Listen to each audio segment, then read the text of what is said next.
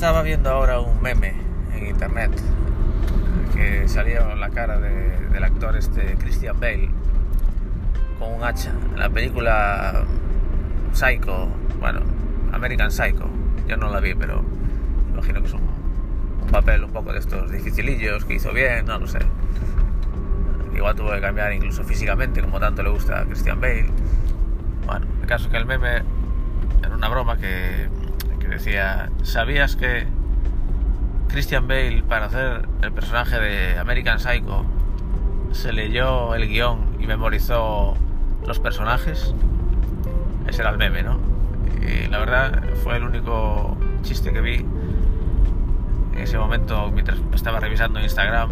Fue el único que me hizo gracia, el único que me hizo sonreír ahí en, en público, ¿no? Mientras estaba ahí en la sala de espera del médico. Me hizo gracia porque estaba parodiando un poco a, estos famosos ¿sabías qué? Y te pone ahí una anécdota totalmente flipante de un actor, por ejemplo, que hizo virguerías para interpretar a cierto personaje, ¿no? Y ese meme era como una parodia, como diciendo, basta ya de flipaduras, ¿no? ¡Puñetas! Esas flipaduras de los actores que hacen cosas sobrehumanas para interpretar un papel.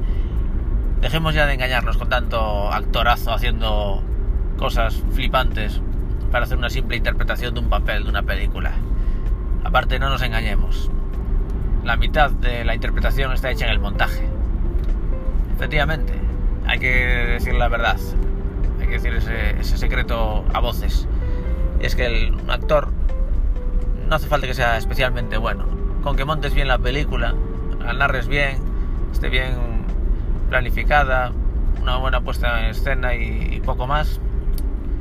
Como digo, sobre todo el darle un poco de, caña al montaje, en narración, y el actor, sea quien sea, te va a hacer un papelón.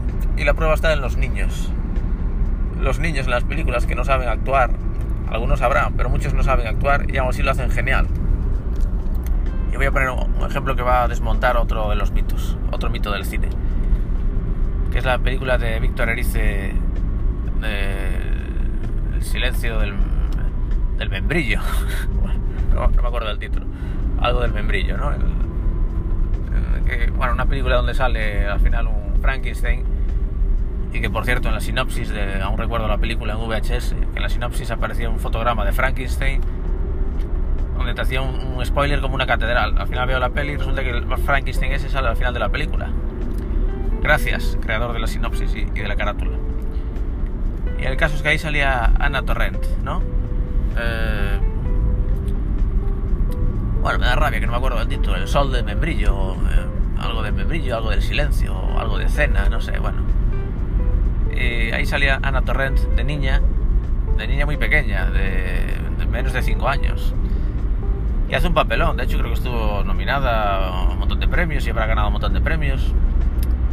Y realmente no es que actuase bien, de hecho si os fijáis en detalle en la película, ella no actúa, simplemente está la están grabando mientras por ejemplo está viendo una película en el cine. Hay una escena ahí que está en el cine eh, flipando. Otra escena que está como maquillando frente al espejo. Esas escenas en especial la del cine ella no está actuando. Ella simplemente está viendo una película de verdad.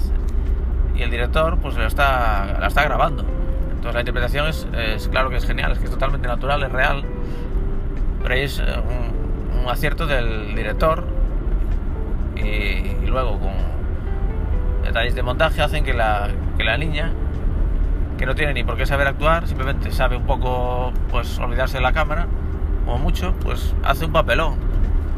Entonces no nos engañemos, olvidemos ya este rollo de los actorazos que hacen ahí y que adelgazan y se pasan meses, eh, tienen que hacer de cajero de supermercado y entonces está ahí un par de años haciendo de cajero real de supermercado en un pueblo y, se pasa ahí porque quiere vivir las experiencias con sus compañeros y, venga, hombre, no me flipes.